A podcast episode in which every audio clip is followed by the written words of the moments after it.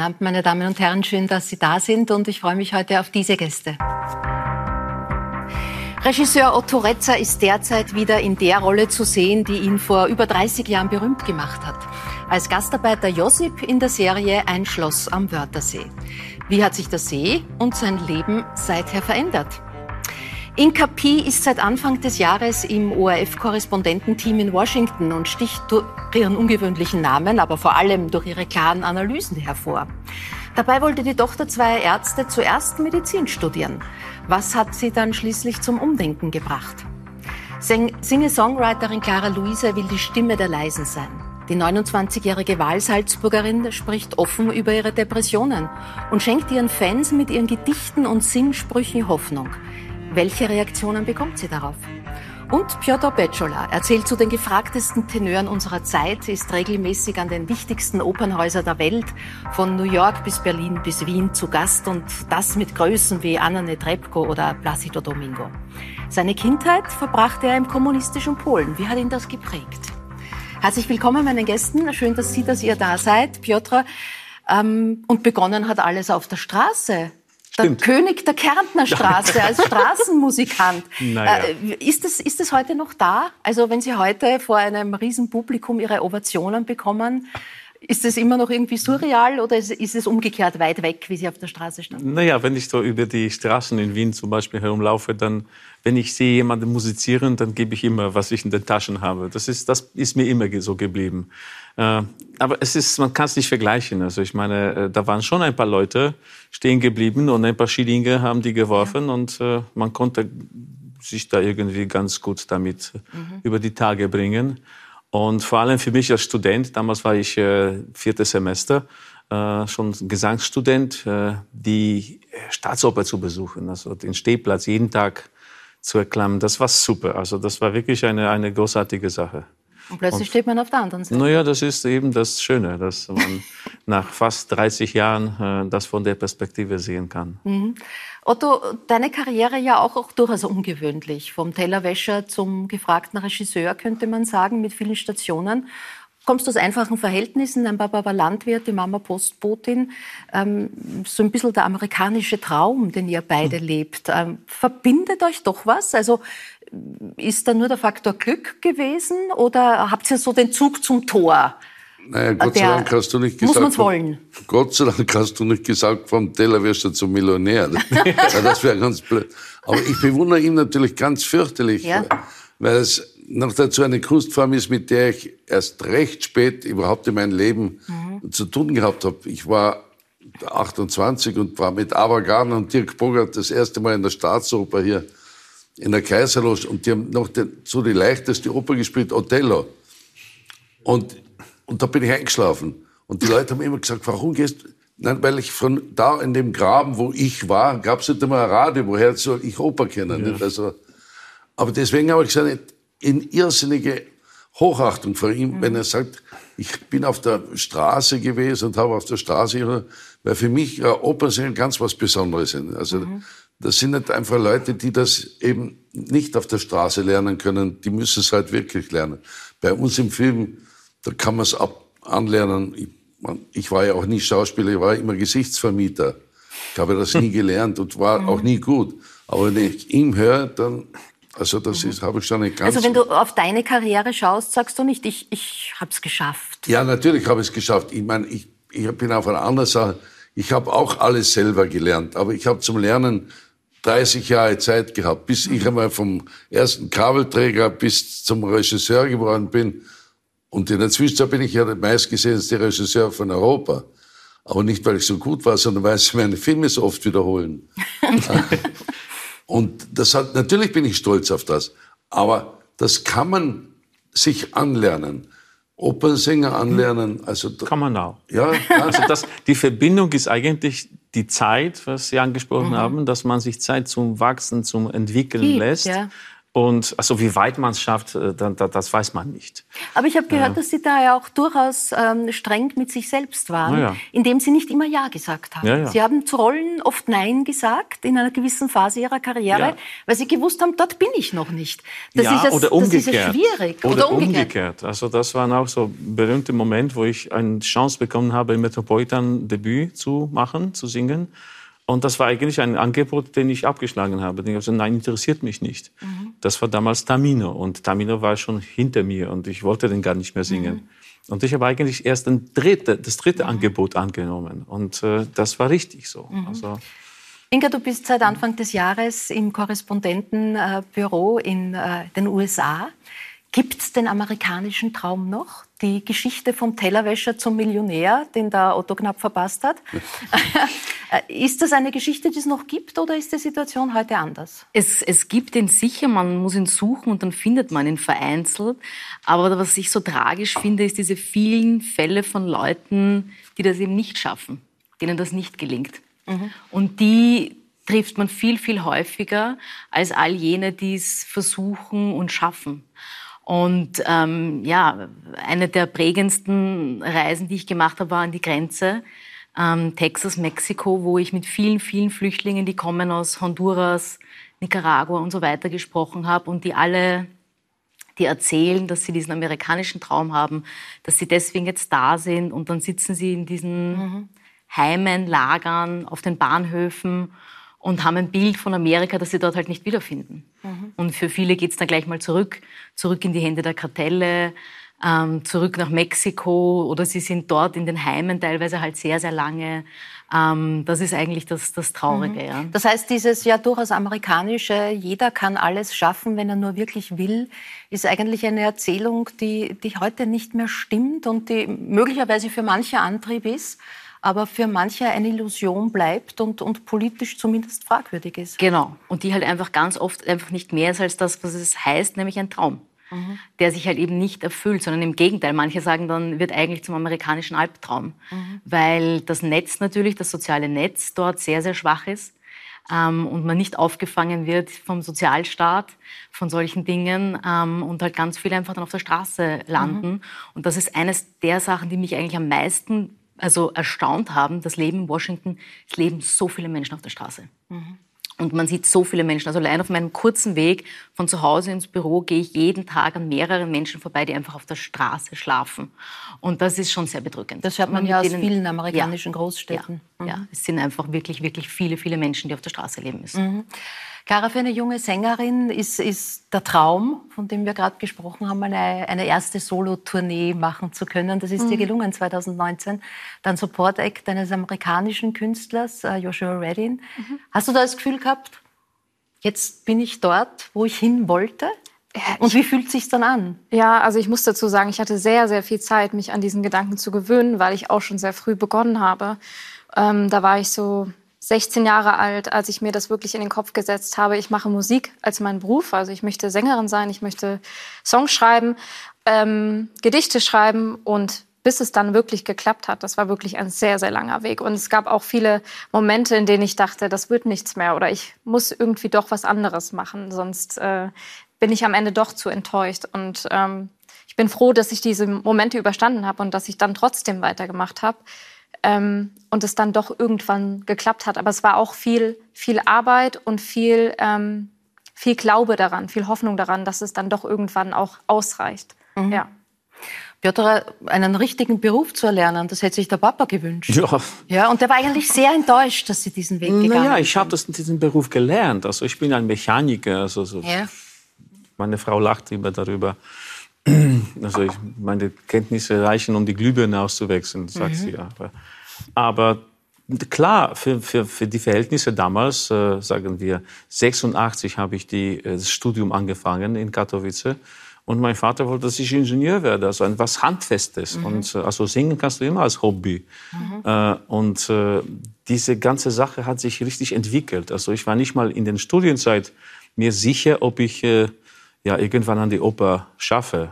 Äh, es gibt so viele Möglichkeiten. Du kannst in Chor landen, du kannst irgendwie auch in, in so Zwischenfach äh, äh zwischen Pop und, und, und mhm. Oper landen. Äh, das war eine, eine, eine ganze Entwicklungsphase. Und erst als ich in Linz wirklich meinen ersten Vertrag bekommen habe, gleich nach dem Diplom, äh, ja, das war dann eine Entscheidung, dass okay, mhm. dann mache ich's. Mhm. Für die äh, Künstler weltweit eine, liegt eine sehr schwierige Zeit äh, mhm. hinter ihnen. Der letzte ganz große Auftritt, an den wir uns alle gern zurückerinnern, war am 20. Februar 2020, mhm. also wenige Tage oder Wochen, bevor unser Leben ein anderes war. Mhm. Das war ähm, bei der, ähm, beim Wiener Opernball, ja. die Eröffnung, und da schauen wir ganz kurz rein.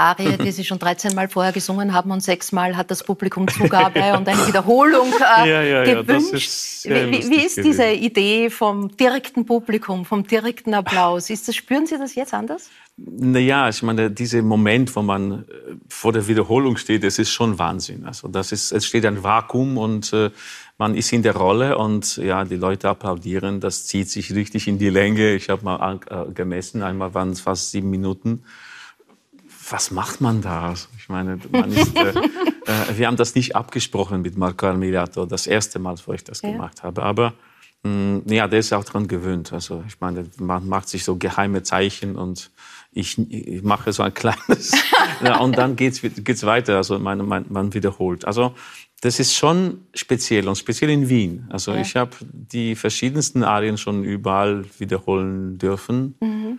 Mm, was ich ungern mache weil man ist raus aus dem Stück. Mhm. Man ist, äh, äh, das muss man sehr geschickt machen. Und ich mhm. bin ja nicht jemand, der da irgendwie äh, sofort auf die Knie geht und, und Bühne klopft und weiß auch immer. Küsst. Ja, Bühne, ja, das ist, das, ist, das ist peinlich ein bisschen. Aber, ja. aber es entsteht der Moment mhm. und dann weiß man, geht es oder geht es geht nicht. Geht es nicht. Und wenn dann der Künstler naja, so macht, dann... Marco, äh, ich kann mich erinnern, bei, den, bei der letzten Vorstellung für Tosca, letzten Spielzeit, äh, nach der zweiten Wiederholung, also nach der Wiederholung, hat Marco so gezeigt. Also, nein, danke. Das wäre eine Zumutung. Ja, wir sind jetzt in die geheimen Zeichen äh, ja, ja. Äh, eingeweiht. Cara Luisa, Sie bezeichnen sich auch gerne als die Stimme der Leisen. Mhm. Ähm, wieso stellt man sich dann auf die Bühne? auf der Sie ja schon von Kindesbeinen an gern gestanden sind. Ist das ein Widerspruch, eine Spannung, die Sie, die Sie brauchen? Oder ist es doch immer Überwindung, dieses Bühnengefühl, dieses Publikumsgefühl, dieses auch ausgeliefert sein in den, in den ganz stillen Momenten? Also für mich ist es immer wieder eine große Überwindung. Ich weiß nicht, wie es dir geht. Also für mich ist es wirklich immer wieder sehr aufregend und Wochen davor überlege ich schon, ähm, soll ich nicht lieber absagen, dann erspare ich mir den ganzen Aufregungsstress. Aber es lohnt sich tatsächlich ja auch immer. Ähm, aber im privaten Bereich bin ich sehr ruhig. Ähm, ich habe es auch gemerkt, als wir uns vorher in der Runde getroffen haben. Ich bin dann oft die, die einfach dann einfach mal zuhört und reden lässt. Und ähm, auf der Bühne bin ich aber, ähm, habe ich das Gefühl, da habe ich so meine Fläche und kann sehr viel von mir preisgeben, was ich oft im Privaten gar nicht so, wo ich mich nicht so überwinden kann. Also mhm. lustigerweise ist das ähm, für mich leichter, wenn ich das vor, vor einem größeren Publikum machen kann, wenn ich da über meine Kunstform mich ausdrücken kann, als, mhm. sage ich mal, in gesellschaftlichen Gesprächen. Äh, die Stimme der Leisen, wer sind die Leisen und warum brauchen die eine Stimme? Mm, also ich habe jetzt persönlich an die Menschen gedacht, die vielleicht eher so introvertiert sind oder, mhm. oder auch extrovertiert sind und vielleicht Dinge überspielen. Also die Schwierigkeiten haben, transparent zu kommunizieren, ähm, so zu sein, wie man ist, ähm, versuchen nicht irgendwie dem der Runde zu entsprechen oder der Gesellschaft zu entsprechen, in der man mhm. lebt ähm, dann vielleicht auch aufzuzeigen oder, oder dadurch, dass man selbst vielleicht auch dann ähm, so kommuniziert, dass man sagt, okay, man zeigt auch seine Gefühle, man zeigt seine Gedanken, auch wenn das nicht immer so die sind, die man, wo es so leicht ist, darüber zu sprechen, auch mal traurige Sachen oder belastende Dinge, mhm. dass man dadurch auch irgendwie so einen Zugang schafft zueinander und auch so eine ehrliche Verbindung miteinander aufbauen kann. Weil ich glaube, jetzt vor allem irgendwie, weiß nicht, in den letzten Jahrzehnten ist es immer, sind wir immer mehr so auf der Suche nach so einem Ideal, das wir verkörpern wollen und ähm, vielleicht auch so durch die sozialen Medien habe ich mir überlegt, ist es vielleicht auch noch mal extremer geworden, dass man so das Gefühl hat, man muss einer gewissen Persönlichkeitsform entsprechen. Mhm. Und, ja. du, du, bist ja, glaube ich, in einer launigen Runde eher nicht der, der einfach mal schweigt. Ja, du, äh, du, unterhältst, du, unterhältst, eher die Runde, oder? Das waren ganz so viele Vorwürfe jetzt. ja, ich, bin, ich, ich, ich, war aber nie ein Leiser, muss ich ganz ehrlich sagen. Ja. Ja, ich war ja, ich habe ja auch einen ganz anderen Beruf gelernt. Ich bin nicht Mechaniker, ich war aber ein sehr, sehr guter Kellner. Habe ich auch gemacht. Ja, und habe dadurch, durch das viele Reden, die Leute gut unterhalten, mhm. habe dadurch auch schon gut für Trinkgeld verdient. Und war, habe hab eigentlich beim Film habe ich es auch geschafft mit viel Reden und immer mhm. lustig sein und so weiter. Mhm. Und so zum, zum Ende, Ende hin meiner, meiner großen Karriere, ich habe jetzt eine kleine Karriere mit anderen Sachen, die ich mache, aber da war ich zum Beispiel, ich habe Schauspieler gehabt, die nur mehr mit mir gearbeitet haben, weil ich sie wachgehalten habe. Mhm. Ja, ist, ich, wirklich, ich habe einen Schauspieler gehabt, der hat gesagt, ich kann überhaupt nicht mehr so lange Filme machen, wenn der Otto die Regie führt, weil der hält mich wach den ganzen mhm. Tag, weil er Witze erzählt und und, und hin und her. Mhm, aber gerade in der Film- und auch in der Medienbranche äh, werden die Scheinwerfer ja sehr gerne auf die Lauten gerichtet. Ja. Äh, ist, gehen da nicht die Leisen, die aber vielleicht eine ganz spannende Geschichte zu erzählen haben oder großartige Charaktere sind, unter? Ja, aber du darfst nicht vergessen, also da, da, ich habe ja in, einer, in, irgendeinem Buch von mir steht, äh, meine schwerste äh, Rolle ist das äh, Lustigsein immer. Weil ich bin ja eigentlich nicht der Lustige. Ich bin ja eigentlich ein ganz stiller auch. Mhm. Und macht lustig äh, zu meinem Beruf gemacht. Aber das ist eine ganz schwere Rolle. Vor allem, weil du dann so eine Ding hineinkommst, in eine Schatulle, du musst immer lustig sein. Hm. Also wann immer du auftauchst, musst du lustig sein. Du darfst eigentlich nicht krank sein, ist hm. ganz schlecht. Oder äh, eben, wie du sagst, selber mal nicht so gut drauf sein, ist auch ganz schlecht, weil du bist, bist gleich krank, hm. wenn du einmal nichts gut äh, lachst. Und also es ist eine schwere Rolle. Ich, also ich verstehe dich da genau, was du. Mhm. Wir hätten früher zusammenkommen müssen. Äh, Herr Bachelor, ähm, In die Welt hinaus heißt das Buch. Äh, Susanne Zobel, die Journalistin, hat es aufgezeichnet. Und es ist ja sozusagen eine Weltkarriere, die Sie jetzt gemacht haben, die begonnen hat im damals kommunistischen mhm. Polen. Wie hat Sie denn das geprägt? Sie waren ja mit Ihrer Frau Kasia, die ja. Sie eine große Stütze und an Ihrer Seite ist, zuletzt während des Lockdowns auch wieder in Polen und haben mhm. das aktuelle Klima auch dort jetzt wahrgenommen.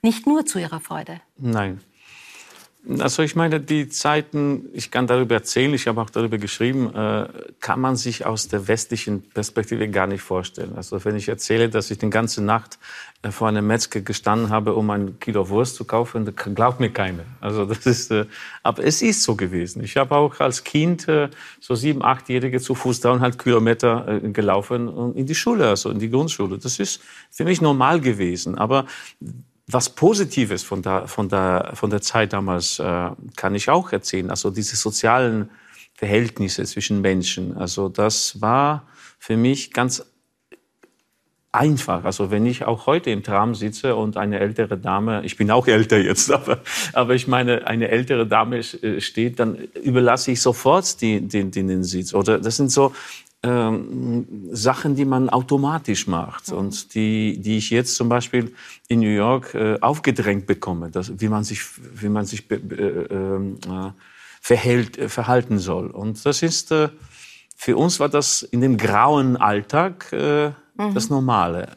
Und, und, wie heute mit der Demokratie umgegangen naja, wird? Das ist ein bisschen, das ist ein bisschen kompliziert alles. Also ich habe den Eindruck, dass gibt es gewisse Kräfte in Polen, die diese kommunistische Zeit gerne wieder hätten. Mhm. Also, dass da nur eine äh, Partei regiert und alles unter einem Dach und Fach und alle denken gleich und alle Medien berichten auf die gleiche Weise.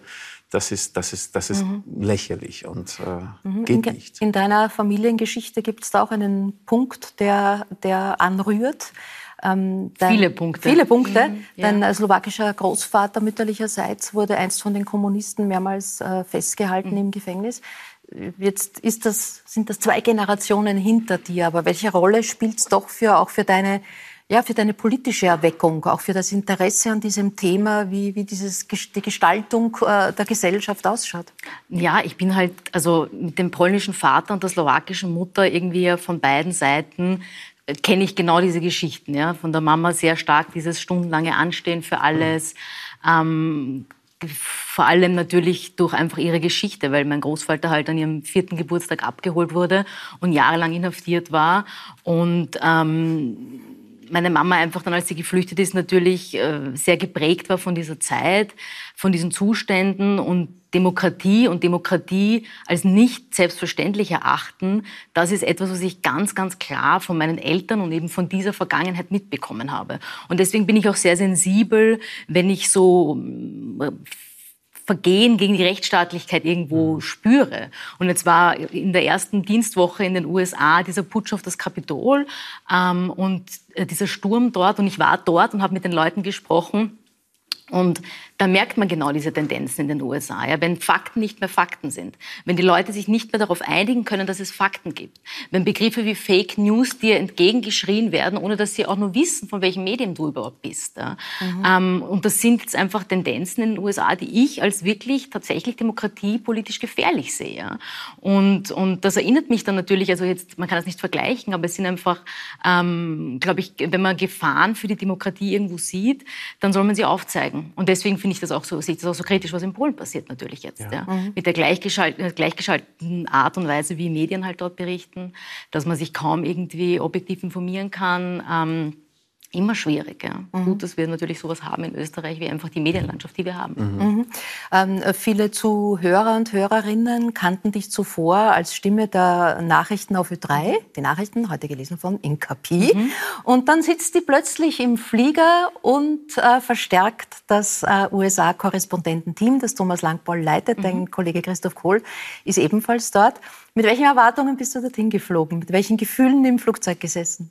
Ich hatte wirklich wahnsinnige Angst vorm Fernsehen, weil ich einfach äh, die Erfahrung nicht hatte. Und meine größte Sorge war einfach, dass ich von diesem Stuhl falle. Mhm. Tatsächlich, dass ich einfach diese Nervosität nicht aushalte und dass ich einfach vor dieser Kamera vom Stuhl falle. Ich hatte das wirklich so vor mir, wie ich dort stehe und dann in der Zeit im Bild und wir schalten nach Washington und dann zack. Aber es ist nicht passiert. Wäre spannend. Wäre, wäre spannend, wäre spannend. gewesen. Ja. Alle würden drüber reden. Ja, und ich hatte ja auch die Hoffnung, dass ich ganz lange Zeit haben werde, mich einzugewöhnen. Ja, und dann war halt irgendwie eben, ich glaube, der Montag war irgendwie äh, in der ersten Jännerwoche und innerhalb der ersten Tage war dann dieser Sturm auf das Kapitol und der Thomas Langboll sagt eben an dem Tag zu mir, so Inka, ich habe jetzt die erste Live-Sendung gemacht, machst du die zweite? Und ich habe mir gedacht, ist das jetzt ein Scherz? Jetzt habe ich ja ein paar Tage und jetzt soll ich mich dort hinsetzen und eine halbe Stunde irgendwie mit Tarek Leitner und Andreas Pfeiffer da analysieren. Aber es hat funktioniert. Das war halt so eine mhm. Feuertaufe und das war irgendwie auch sehr, sehr gut und natürlich mhm. großartig, dass dieses Vertrauen in mich da gesteckt wurde. Warum bist du nicht vom Stuhl gefallen? Ich habe mich nicht festgeklebt. Daran ist es nicht gelegen. ja. ähm, ich weiß es ehrlicherweise nicht. Ich meine, ähm, ich bin immer noch wahnsinnig aufgeregt und unglaublich nervös. und na, aber wirklich, also innerlich sterbe ich tausend Tode, fühle mich auch angesprochen von den Dingen, die du natürlich sagst, so diese inneren Zweifel, ähm, dieses Streben nach Perfektion, das man natürlich nie erfüllen kann, äh, diese Erwartungen, die man hat an sich selbst, wo man sagt, um Gottes Willen, was passiert dann und was sagen die Leute dann und so weiter und so fort. Das hat mich einfach erdrückt zu dem Zeitpunkt. Mhm. Und ähm, der Vorteil war, dass ich mich, glaube ich, relativ gut vorbereitet vorbereitet hatte, dass ich bei, diesen, bei der Demonstration war, dass ich gewusst habe, was da passiert ist und dass ich das halt einfach erzählt habe. Ja. Mhm. Und das bravourös, wie die Zuschauer und Zuschauerinnen meinen. Jetzt bist du natürlich in eine sehr spannende Zeit gekommen, also gleich diese Feuertaufe mit dem Sturm aufs Kapitol, jetzt dann äh, zuletzt äh, 20 Jahre 9-11 mit all den Konsequenzen, äh, die der Abzug der amerikanischen mhm. Soldaten in Afghanistan hatte. Wie, wie politisch ist die Gesellschaft, die du dort spürst? Sind das Themen, die ständig da sind, die die Menschen auch sehr bewegen? Es kommt darauf an, wo und mit wem man spricht. Ja, also am Land natürlich viel, viel weniger mhm. ähm, als jetzt zum Beispiel in dem hochpolitisierten äh, Washington, ja, wo du halt wirklich gefühlt bei jedem Falafelstand äh, irgendwie über Afghanistan äh, sprechen kannst, weil da natürlich ganz viele internationale Institutionen sind. Ähm, ich glaube, äh, gerade Afghanistan ist so ein Fall. Vietnam hat die Gesellschaft wirklich gespalten dort. Aber Afghanistan war den Leuten zum Teil einfach dann schon zu fern. Ja, und sie waren so beschäftigt mit sich selbst und sie sind so beschäftigt mit sich selbst. Und man hört das oft so, ja, die USA sind so gespalten. Aber ich habe das selbst nicht glauben können, bis ich dort gelebt habe, zu erfahren, wie zerrissen dieses Land ist, was dort einfach für, für Gräben durch die Gesellschaft laufen. Das hat mich selbst erschüttert. Ja. Mhm. Und das ist, ähm, da ist so viel Hass, da ist so viel, da ist so viel zerstört auch. Das kann man, glaube ich, wenn man aus Österreich kommt, gar nicht nachvollziehen. Mhm. Äh, Rätselraten um deinen Namen müssen wir auflösen. Inka Pi, jedenfalls einmal ein außergewöhnlicher Name, ja. den man vielleicht im asiatischen Raum verorten würde oder vielleicht im südamerikanischen. Was hörst du da für, für Anfragen und wo, woher kommt, stammt dieser ungewöhnliche Name? Also äh, auf Polnisch halt Piech, aber als mein Vater dann nach äh, Österreich gekommen ist, haben sie gesagt, das würde man halt nicht so lesen hier und wir wollen ja irgendwie uns anpassen. Also sagen wir halt einfach Pi. Und, und der Vorname Inka, meine Schwester heißt Maya, ich heiße Inka, ähm, dass sie, ich glaube, meinen Eltern hat das einfach sehr, sehr gut gefallen. Zumindest erzählen sie es mir so, ja? Äh, ohne dass da jetzt irgendwie ein, ein tieferer Gedanke dahinter gewesen wäre. Ähm, und ja, oft wird gefragt, ist das irgendwas Asiatisches? Jüdisches, habe ich gesagt, na, meine Eltern sind beide Slaven, also sehr wenig irgendwie. alle, alle haben diese Assoziation mit, dem, mit, dem, mit, dem, mit, mit dem Pi, also das Leben von Pi, also diese, dieses Life of Pi, ja. Ja, Life of Pi und natürlich ja, ja. mit äh, dem Mathematiker mit Pi. Ja, genau. Ja, und diese Geschichte erzählst du ja auch. Ja, Genau, weil das halt irgendwie unser, unser Familienzeichen ist. Und das hast du ja sogar tätowiert, glaube ich, oder? Ja, da. Ja, und jetzt, jetzt gab es ja zuletzt den neuen Weltrekord an den, an, an den Stellen. Stellen. Ja. So. Das ja. muss ja sozusagen der höchste Feiertag der Familie gewesen sein. ja, also es ist halt irgendwo auch ein Spiel mit diesem Namen natürlich, weil es so naheliegend ist, weil man damit unterschreiben kann, weil es mhm. irgendwie witzig ist und weil es ja die Familie halt irgendwie so ein bisschen prägt. Ja. Äh, neben der Leidenschaft für, für deinen Beruf und für die Zahl Pi gibt's gibt's oder gab's? Müssen wir gleich äh, eruieren. Noch eine, nämlich die für den Sport. Du mhm. bist schon quer durch Österreich gelaufen. Mhm. Das waren wie viele Kilometer? 800. 800 wow. Kilometer. Oh. Das das war eine fitte Zeit. Das war eine fitte Zeit. Eine schöne Erinnerung oder, oder jetzt, ja, ich jetzt die Zeit auch in Amerika? Ich laufe schon noch, aber in dem Ausmaß natürlich nicht, weil Marathonlaufen, äh, das, das ist sich nicht ausgegangen irgendwie. Also ich habe immer so Phasen in meinem Leben, da stütze ich mich voll und ganz auf eine Sache oder in eine Sache hinein. Mhm. Ähm, das war eben zu dem damaligen Zeitpunkt Marathonlaufen. Da gab es einfach für mich nicht mehr das war das Höchste, Marathon laufen. Und dann war, okay, Marathon ist nicht mehr weit genug, da muss ich jetzt durch Österreich laufen und 28 Marathon laufen. Ja. Ähm, aber da habe ich einfach auch zu viel, ähm, glaube ich, nicht auf den Körper gehört und einfach wirklich Wehwehchen, die mich einfach bis heute mhm. irgendwie ein bisschen daran hindern. Das heißt, wie viele Tage unterwegs gewesen? Äh, 28. Immer am Abend geschlafen dann genau. danach und ein bisschen ja. regeneriert genau. und dann am nächsten Tag weitergelaufen. Genau. Wie hast du da Österreich gesehen oder gar nicht?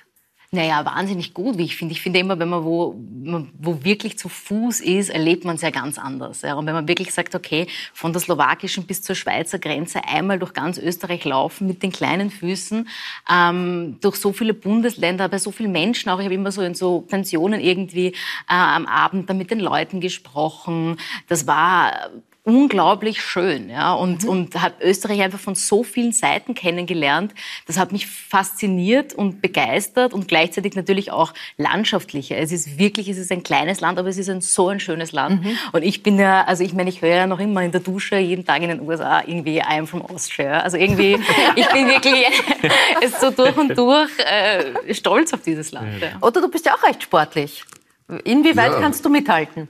Naja, ich, ich, ich war ja früher großer Wasserskifahrer und ich war der einzige Wasserskispringer, der österreichischer Meister geworden ist und, und nicht äh, schwimmen konnte. Mhm. Aber ich war, da, da war ich sehr, sehr sportlich. Und dann gab es eine Phase, wo ich gar nichts getan habe. Und ich wäre auch nie mehr zum Radfahren gekommen, wenn es die E-Bikes nicht gegeben hätte. Mhm. Aber jetzt bin ich jeden Tag mit dem E-Bike irgendwo oben auf einem, auf einem Berg und fahre 13 Mal rund um den See und hin und her. Also jetzt bin ich, ich bin auch heute, wenn ich ganz ehrlich bin, wie du früher gesagt hast, mit, dass du immer aufstehst da in, in der, in der U-Bahn. Mir passiert das ununterbrochen, dass alte oder ältere Damen kommen und ich springe auf und dann sagen sie, sie sind ja selber schon so alt. und ich gebe das mir selber nicht zu, weil ich jetzt besser benannt bin wie vor 30, 40 Jahren. Mhm. Ich habe da zu einer Zeit einmal drei, vier Lokale gehabt unter dem See. Da hat es immer sehr lange gedauert und es war nicht Das ist natürlich Wasser heute drin. anders. Ja. Ne? Und jetzt bin ich eigentlich fitter wie vor 30 Jahren, aber trotzdem alt. Also wenn ich mir vorstelle, ich habe vor kurzem einen Geburtstag gehabt und habe gesagt, jetzt bist du 76 Jahre. 76 ist gar nicht so schlimm. Aber dass ich im 84 bin, mhm. das ist fürchterlich. Mhm. Also da muss ich dran denken, da muss ich jetzt dran arbeiten. Ja. 80 ja. sollte neue 60er sein. Ja, das sagt man so. Aber wie gesagt, Ach, ich, ich merke es nicht, aber die alten Damen, die sich dann nicht hinsetzen, wenn ich aufstehe. die dann sagen, bleib nur sitzen. Also, Inga, du hast eigentlich Kultur- und Sozialanthropologie studiert, äh, immer schon mit geliebäugelt mit der Welt. Schon als, als Schülerin in Neuseeland, glaube ich, ja. ein, ein Semester gemacht oder ein ganzes Jahr. Deine Eltern sind Ärzte äh, und das war mal so die Idee, weil das natürlich auch prägt. Was war dann das Entscheidende, dass es in die Richtung des Journalismus ging? Die Mama ist ja da nicht ganz unbeteiligt, dass wir dich heute äh, im Fernsehen sehen. Ja, das stimmt. Ich, also an sich finde ich die Medizin nach wie vor total spannend. Mhm. Und meine Eltern sind Ärzte, meine Geschwister sind Ärzte und ich kannte halt auch irgendwie nichts anderes und dachte mir, das ist irgendwie so der einzige Beruf und hatte so meine kleine Ordination zu Hause im Keller mit all meinen Kuscheltieren und meine Eltern hatten halt so alte Impfpässe, also hatte der Herr H. seinen Impfpass und so weiter. Und es war für mich so klar, ich möchte irgendwann Ärztin werden. Aber dann hat mich das so abgeschreckt, dieses Studium und ich habe gesehen, wie viel meine Geschwister lernen mussten und mir gedacht, bah, ich weiß nicht, so dieses Auswendiglernen, das, das ist, glaube ich, nicht meins. Und ich war immer schon wahnsinnig interessiert. Eben, ich hab, mich hat immer die Welt interessiert. Ich wollte die Welt bereisen und alles kennenlernen und so den, den, das große Ganze besser verstehen und globalen Kontext irgendwie äh, erzeugen und, und Zusammenhänge eben herstellen. Und dann hat die Mama zu mir gesagt, du äh, bewirb dich doch für ein Praktikum mal beim ORF. Du hast doch so viele Redewettbewerbe gewonnen, mach das doch. Und ich dachte, na ja, dann mache ich das halt neben dem Studium. Und dann bin ich halt nicht mehr weggekommen. Mhm. Wie, wie, so oft. Ja, genau. Bleibt man dann bicken und du hast auch eine sehr künstlerische Ader. Ja. Du machst Schmuck. Ja. Da dürfen wir auch einige Exemplare herzeigen. Was ist da dein Konzept, deine Idee von deinen Schmuckstücken? Ich bin auch, also schon seit ich klein bin, war ich irgendwie immer sehr, sehr aktiv und meine Eltern haben halt gesagt, ma, man muss die Inka irgendwie fördern. Damit sie alle ihre Energie äh, rauslässt, soll sie kreativ sein. Und egal, was ich machen wollte, meine Eltern haben mir das zur Verfügung gestellt mhm. und mich da unterstützt. Und äh, gerade so mit diesem Polymert, und das ist ja so eine schöne Masse, und man arbeitet so, und man glasiert, und man backt, und man macht das und jenes. Und ich wollte einfach Schmuck herstellen, der das ausdrückt, was mich so bewegt. Und das ist eben so dieses Nicht-Perfekt-Sein, diese organische Imperfektion des Lebens. Und das mhm. wollte ich einfach. Ich wollte Ohrringe herstellen, wo nie ein Paar ist wie das andere, wo nie ein Stück gleich ist wie der andere. Und einfach so diese Einzigartigkeit und dieses Unikat-Sein im Leben, ja, nach außen gebracht wird. Und wo mhm. es immer nur ein Paar gibt. Und ja, das ist irgendwie so meine Leidenschaft. Und rot ist deine, deine Farbe. Rot ist meine Farbe. Du siehst rot. Ja. ja. und zwar ständig. Ja, ja ich, ich und, liebe Und ihr habt im Korrespondentenbüro trotz äh, ähm, der herausfordernden Zeit, äh, die es gerade gibt, äh, oder vielleicht gerade auch deswegen, auch jede Menge Spaß. Das ja. sieht man auf einem Foto, das du auf Facebook gepostet hast mit deinem Kollegen Christoph Kohl. Ja. Hast du Gewand getauscht? Ja. Ja, also du hast seinen Anzug getragen, ja. er, er deine, deine Jacke. Ja. Erzähl uns kurz die Geschichte dazu. Naja, es ist natürlich immer so ein Running Gag, dass die, dass die Kollegen immer sagen, ah, die Inka, was zieht sie heute wieder an? Naja, wahrscheinlich rot, weil ich eine ganze rote Garderobe habe und alle möglichen Outfits in rot habe. Und dann hat der Christoph äh, eine Schalte gehabt und den Tag habe ich gesagt, du Christoph, wieso nicht du mal rot? Und dann hat er das angezogen äh, und ich habe gefunden, eigentlich steht ihm das ganz gut. Da habe ich gesagt, lass mich mal deinen Anzug probieren. Und dann haben wir gesagt, naja, setzen wir uns mal davor, schauen wir mal, wie das ausschaut vor dem Weißen Haus. Und so ist das Foto zustande So ist das gekommen. entstanden. Spaß bei der Arbeit haben, das ist schon wichtig, oder? Ja, aber so, solange ich nicht in Damenkleidern auftauche. Bist du noch nie? Das enttäuscht mich Nein, jetzt. Du hast doch jede Menge Klamotten auch gedreht. Ja, aber ich bin, ich bin auf einige Rollen festgelegt, die ich gut spielen kann. Ja. Ja, so jugoslawische Gastarbeiter ist perfekt. Polizisten spiele ich gut. Fahrer mhm. ist ganz leicht zu spielen. Weil immer wenn eine, das weißt du, eine Uniform anhast, das ist relativ leichter zu spielen. Aber wie gesagt, ich Damenrollen, da war ich nicht der Richtige dafür. Da warst du nicht der Richtige, nee. obwohl du eine Zeit lang Erotik- und Sexfilme produziert hast. Und ja, aber, aber die habe ich nicht. Da Dann gleich ohne Gewand, ne? da habe ich ja nicht viel Kostüme angehabt. Ja, ich ja. wollte gerade sagen, da geht da geht's also, Aber das war übrigens eine sehr lustige Zeit. Warum? Erinnere ich mich sehr gerne. Na, weil zu der Zeit in den, in den 70er Jahren ja keine anderen Filme gedreht wurden. Mhm. Äh, spätestens beim dritten Satz musste irgendwer sich ausziehen. Und, und das, das war lustig, muss ich ganz sagen. War immer ganz anders, wie sich die anderen Leute das vorgestellt haben. Also ja, Leute haben immer gedacht, da ist, ist irrsinnig erotisch und Ding. Das war gar nichts. Wir haben unter der Bettdecke unsere Wurstsemmeln gegessen. und dabei fürchterliche Schwarzgeräusche gemacht. Aber es war ganz anders. Die Leute haben immer gedacht, das ist. Und da, wenn ich heute im ZDF oder irgendwo am Abend ein Familienprogramm sehe um 20.15 Uhr, was da Sachen gezeigt werden, da wären wir in den 70er Jahren eingesperrt worden. Und, aber das war halt fürchterlich damals, war, mhm. war die Zeit anders.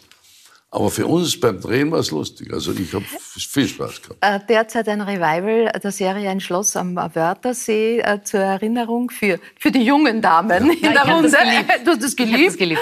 Äh, schau mal ganz kurz rein. Ein Schloss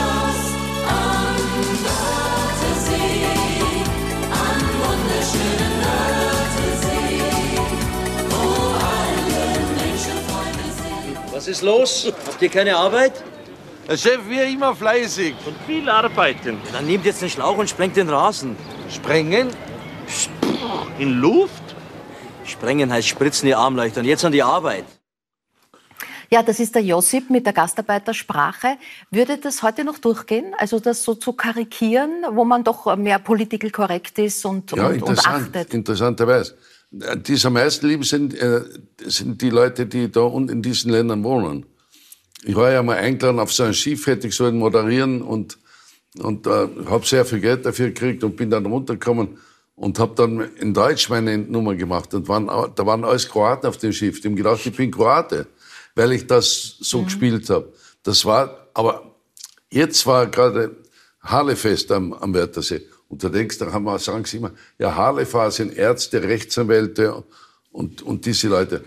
Und da standen 500 äh, Autos, ah, Motorräder vom, vom Schlosshotel und ich bin mit dem Fahrrad dahergekommen. Dann haben 500 Ärzte und Zahnärzte und äh, Lehrer auf einmal geschrieben, ah, ich immer fleißig, du immer arbeiten. Mhm. Die kennen die Texte heute noch besser wie ich. Mhm. Also es, Bertha, Sie, Sie, haben ja mit äh, der polnischen Sprache und auch mit dem polnischen Idiom ja, ja. durchaus am Anfang auch negative Erfahrungen gemacht. Man ist schnell in einer Schublade und die heißt nicht Opernstar. Na sicher, also ich meine, wenn jemand aus Polen kommt, 80er Jahren, ich meine, da war die, diese Zeit, wo, wo ähm, gerade der Krieg in Jugoslawien war, waren auch in Österreich. Ich habe in Österreich angefangen, in Linz. Mhm. Äh, da waren viele Einwanderer. Also. Und ich war auch als Einwanderer betrachtet in den ganzen Magistraten und so weiter. Äh, meine Frau war kurz vor der äh, Ausweisen, wie sagt man das, also weil ich zu spät Dokumente für die mhm. Aufenthaltsbewilligung äh, eingereicht habe. Und ich war Solist an der, an der, am Linzer Landestheater. Mhm. Ist egal, das waren ganz andere Zeiten. Und äh, da muss man sich einfach, äh, muss man eine dicke Haut mhm. haben. Und solche Sachen da irgendwie. Welche ignorieren. Vorteile, welche Klischees, äh, mit welchen Ja, sicher, also das kennt jeder. Also ich meine, äh, jemand aus Polen kommen, klar. Also komm, geh nach Polen, dein Auto ist schon da. Ne? Mhm. also das, ist, das sind die, die, die Klischees, mhm. aber das sind schon 30 Jahre her. Also Gott sei Dank. Ja. Äh, aber ich war 30 Jahre rund um die Welt, also mit meinen Serien. Und ich war immer Ausländer. Überall, wo ich war, war ich Ausländer. Und habe dann als Maurizio seine Frau mitgebracht. Und jeder sagt heute, das ist eine Thailänderin. Ah, du hast eine Thailänderin aus was? Nein, die ist aus Mauritius. Ah, dann ist was anderes. Ja, ja. Weil das, mhm. ja. weißt, das ist Viele eine anderes, ja, andere Insel. Na, das ist okay. Aber wenn sie aus Thailand wäre, wäre es wäre es nur eine Thailänderin. Ja, ja. Mhm. Weißt du, das ist halt überall, wo du halt bist im Ausland. Ich kann jetzt ein bisschen scherzen, weil ich habe seit zwölf Jahren auch, auch eine, eine Schweizer, äh, Schweizer Pass und das, äh, das ist irgendwie von der Perspektive kann ich ja darüber lachen. Aber damals war es nicht lustig. Ja. Mhm. Äh, Otto, aber so ganz, äh, ganz unschuldig bist du ja jetzt nicht, weil du durchaus ein bekennender Macho bist. Ja? Also du bedienst ja auch diese Sprüche und diese Ansagen. Hat sich das in der Zeit, in den letzten Jahrzehnten Ja, fürchterlich, verändert? fürchterlich. Also gibt es heute schon ein, weißt du, wenn du dann Schmäh machen willst, die Situation, dass du denkst, ah, heute lieber nicht. Ja, die, die, die schlimmste Kritik habe ich in der eigenen Familie. Nämlich? Meine Tochter und mein Sohn und meine Frau. Also wenn ich einen Macho oder Witz erzähle, da stehen sie auf und gehen vom Tisch weg. Also da habe ich ganz schwer zu kämpfen. Aber man darf natürlich auch nicht vergessen, wenn man 40 Jahre seines Lebens Macho war, dann braucht man schon sehr viel Zeit, um sich das abzugewöhnen. Und ab und zu rutscht halt noch was durch, aber ich bin ja noch jung, ich kann es noch lernen. Clara, äh, haben Sie da ein großes Herz oder wie geht's Ihnen mit den Rollenbildern? Ach, ähm, ich finde immer, so, solange das irgendwie höflich ist oder auch mal was, was kentern kann oder kontern kann und man da auch was zu sagen kann und man dann auch diskutieren kann oder vielleicht sagen kann oder dass sich auch andere Leute irgendwie einmischen, gerade bei solchen so Klischees oder da bin ich ein bisschen empfindlich, wenn es um so Klischees Ja. gegenüber Minderheiten oder Ausländern oder Homosexuellen ist oder so, da bin ich auch schon jemand, der dann mal was sagt, weil ich finde, man muss auch nicht immer alles so hinnehmen und das verletzt die Leute ja auch. Ähm, aber solange man irgendwie offen miteinander sprechen kann und sagen kann, hey, das passt mir nicht, ähm, glaube ich, ist das die beste Art und Weise, als das einfach zu ignorieren oder nur irgendwie patzig zu reagieren. Äh, Ihre Frau Piotr hat ja ähm, ihre Karriere, sie war, war ja oder ist ja auch Sängerin, eigentlich für Sie aufgegeben. Stimmt. Das, das, das ist viel. Haben Sie da manchmal ein, ein schlechtes Gewissen, gerade auch im ich Sinne einer ich Gleich schon, aber sie? Mhm. sie will das nicht zugeben. Also, so, weil in dem Moment, wo sie das aufgegeben hat, haben wir ein Team gebildet sozusagen. Mhm. Und sie ist wirklich, sie steht hinter mir, sie kennt mich und meine Stimme besser als ich. Äh, Und äh, ja, sie ist fast bei jeder Probe, bei jedem Konzert, bei jeder Vorstellung dabei und wir reden sehr viel darüber. Äh, Das ist schon, die Leute, die Kollegen, die beneiden mich, äh, weil es ist auf diesem Level, in diesem Beruf, ist sehr schwierig, jemanden zu haben, dem man vertraut, also ein Kritiker, dem man vertraut. Äh, Alle sind so ein bisschen ego aufgeblasen und äh, ja, nichts kritisieren und äh, da gibt es sehr viele Witze über solche Geschichten. Äh, Und ich habe diesen großen Luxus, dass meine Frau dann nach der Vorstellung nach Hause kommt. Wir, wir machen uns was Schönes zu essen oder trinken äh, ein Glas Wein und wir reden einfach darüber, was gerade auf der Bühne Was äh, anliegt, und da was wissen Sie, war. dass das eine Und- ehrliche Stimme ist. Ja, und auch wenn mich das manchmal ärgert, klar, ich bin auch nicht so, Ja. so was redest du da? Ja. so, meine, so schlimm war es auch nicht. Äh, äh, darf Shirley dich kritisieren oder soll sie dich bewundern? Nein, da- Im Idealfall äh, äh, zuerst bewundern und dann ein bisschen was. Genau das ist es. Ja, Ja, genau. so wenn ich ganz ehrlich Die. Reihenfolge ist sehr wichtig. Ah, ne? also man glaubt es nicht drauf, auf was man alles äh, gern Kritik hört. Also vor allem, äh, er hat's ja, er hat's ja ganz leicht. Er kriegt Applaus, muss siebenmal sich verbeugen und äh, zehnmal und zählt schon mit, dass schon sieben Minuten. Ich muss ja warten monatelang, Ja, ja. bis das ins Kino kommt oder ins Fernsehen.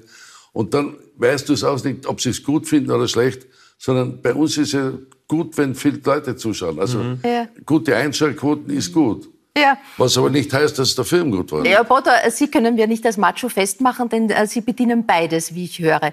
James Bond-Fan, Auto-Fan, also das würde passen, aber auch ein sensationeller Bäcker, höre ich. Naja, sensationell weiß ich nicht, aber ich gebe mir Mühe. Ja.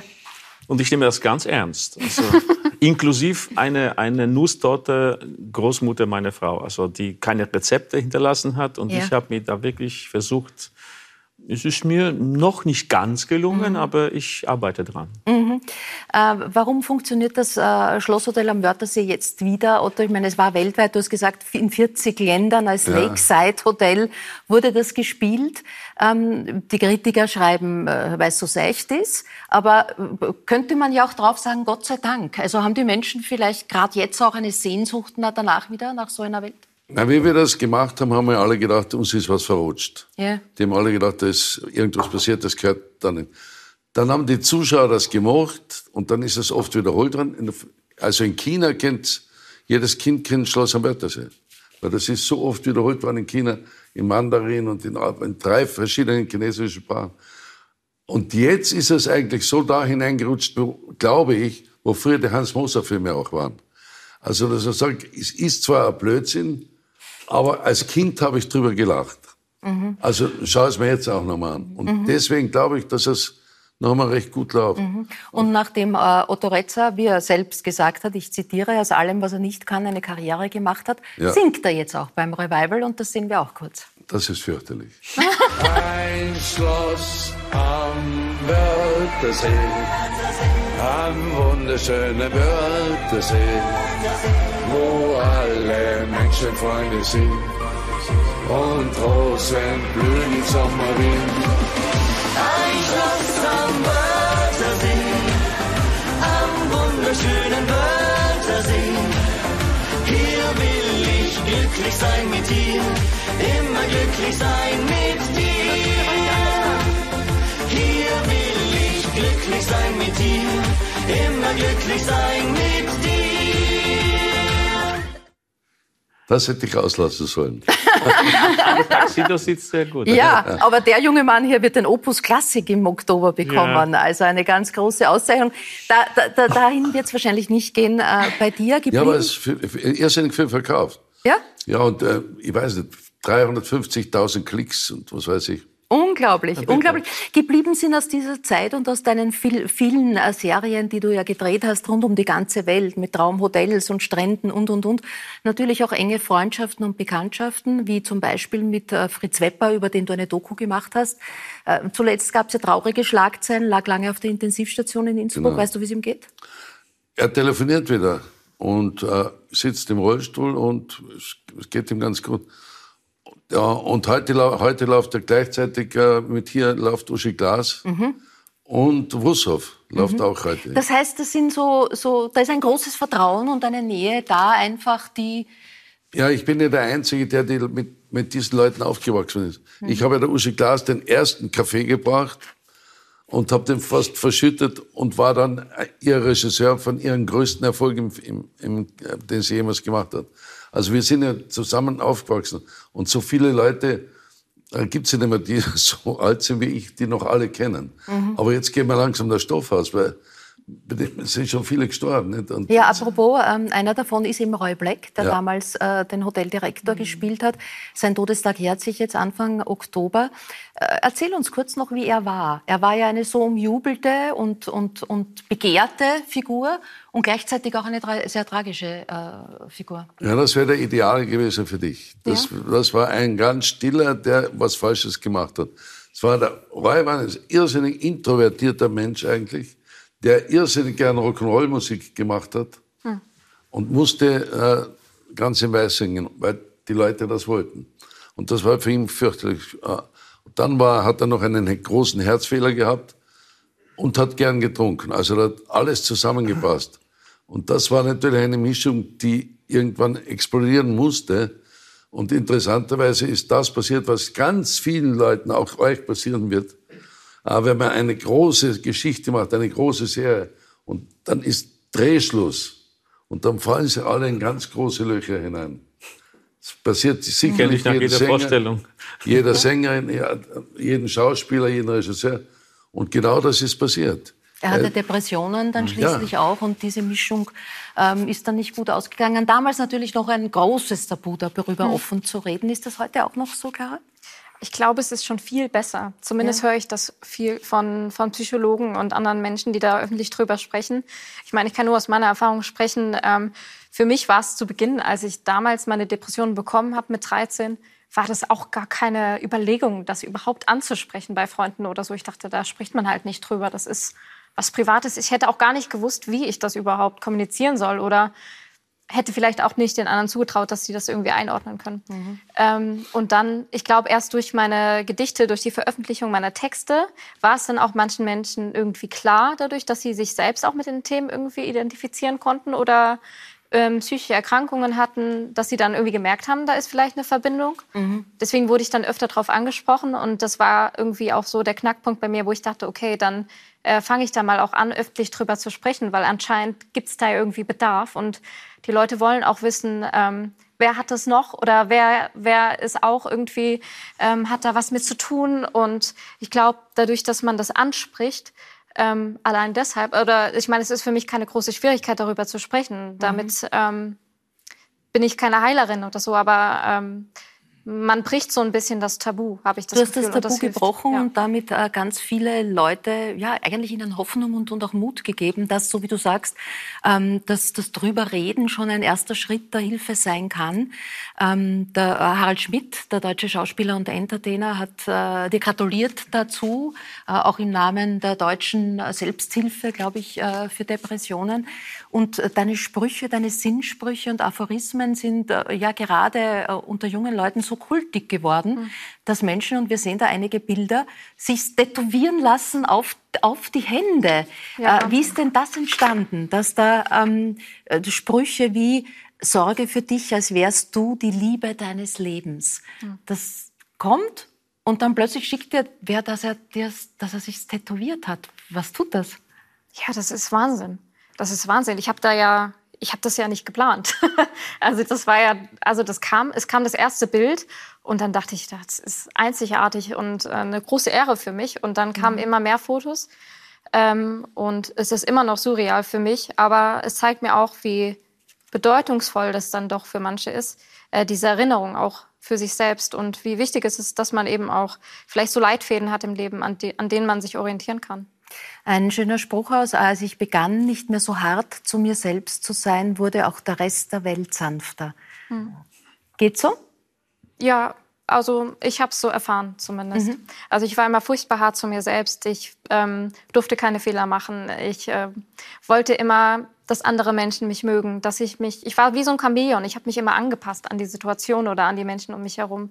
Und es war doch ein langer Weg, das auch irgendwie abzulegen. Und ich bin auch immer noch dabei. Es sind, ist auch, sind auch so bewusste Dinge, die man dann neu erlernen muss, weil man wächst ja auf und man erlernt das so, wie man es äh, beigebracht bekommt oder wie man es irgendwie selbst für sich irgendwie entscheidet. Und das dann wieder abzulegen, ich sage, das ist immer so, als würde man rückwärts Radfahren lernen und dann musste man plötzlich lernen, wie es geht vorwärts. Ähm, aber ich glaube, also bei mir persönlich Psychotherapien oder eben öffentlich darüber sprechen, das Schreiben, die Kunst, das sind alles Wege, die mir geholfen haben, so Entscheidungen zu treffen für mich und für mein Leben und wie ich das äh, erleben möchte. Ja. Äh, die junge Frau singt und das klingt so. Ich hab Geschichten mitgebracht, möchte dir eine erzählen und mich in deine Arme legen. Wir könnten einfach ruhen und gar nichts weiter tun. Lässt du mich endlich in dein Herz, erlischt der ganze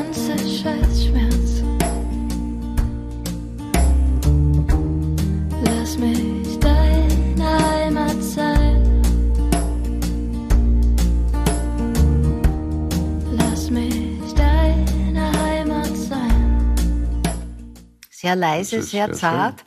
Ähm, da macht man sich sehr verletzbar. Da macht man sich ganz auf. Total. Und davor hatte ich auch echt Sorge zu Beginn. Ähm, ich meine, durch die Musik habe ich immer das Gefühl, ich kann es noch so ein bisschen für mich behalten. Ähm, durch, durch Gedichte oder, oder ähm, das Veröffentlichen von Texten ähm, ist es dann noch mal irgendwie konkreter geworden. Und ich hatte echt Sorge zu Beginn, dass ich mich dadurch sehr, sehr angreifbar mache und ähm, auch wahrscheinlich viel Böses höre. Aber das ist zum Glück nicht wirklich eingetroffen. Ähm, und das meiste ist positiv. Und ja, deswegen Schön. ist das schön eigentlich. Ja. Im Oktober kommt ein Buch, diesmal ist es keine Lyrik, keine Gedichte, über mir die Wolke, eine Geschichte, die Hoffnung machen soll. Ja. Wem soll sie Hoffnung machen, in welcher Form? Also es geht darum, dass ähm, die Protagonistin Lina, die wacht eines Morgens auf mit einer schweren Wolke über sich und lernt dann innerhalb dieser, dieser Reise, die sie dann äh, durchlebt, ähm, mit der Wolke umzugehen. Und die Wolke steht natürlich ähm, für etwas Schweres, das auf einem lastet. Äh, ich persönlich habe natürlich an Depressionen gedacht, andere Menschen vielleicht an andere schwere Dinge, die sie in ihrem Leben mit sich herumtragen. Ähm, und zu Beginn möchte man gerne Dinge ignorieren, wegschauen und hofft, dass sie dann irgendwie von selbst verschwinden. Ähm, das ist natürlich und leider nicht die Lösung. Schön wäre es, aber man lernt dann den Umgang damit hinzusehen und dann auch aktiv zu werden und ähm, das anzunehmen, das anzunehmen und hinzusehen. Das ist, glaube ich, so die Kernbotschaft und es soll Hoffnung geben und aber auch nicht zu viel versprechen, weil ähm, das ist nichts, was, was man von heute auf morgen einfach so über Bord werfen kann, sondern das ist was, woran man arbeiten muss, aber was ähm, Perspektive hat, was Hoffnung hat, ja.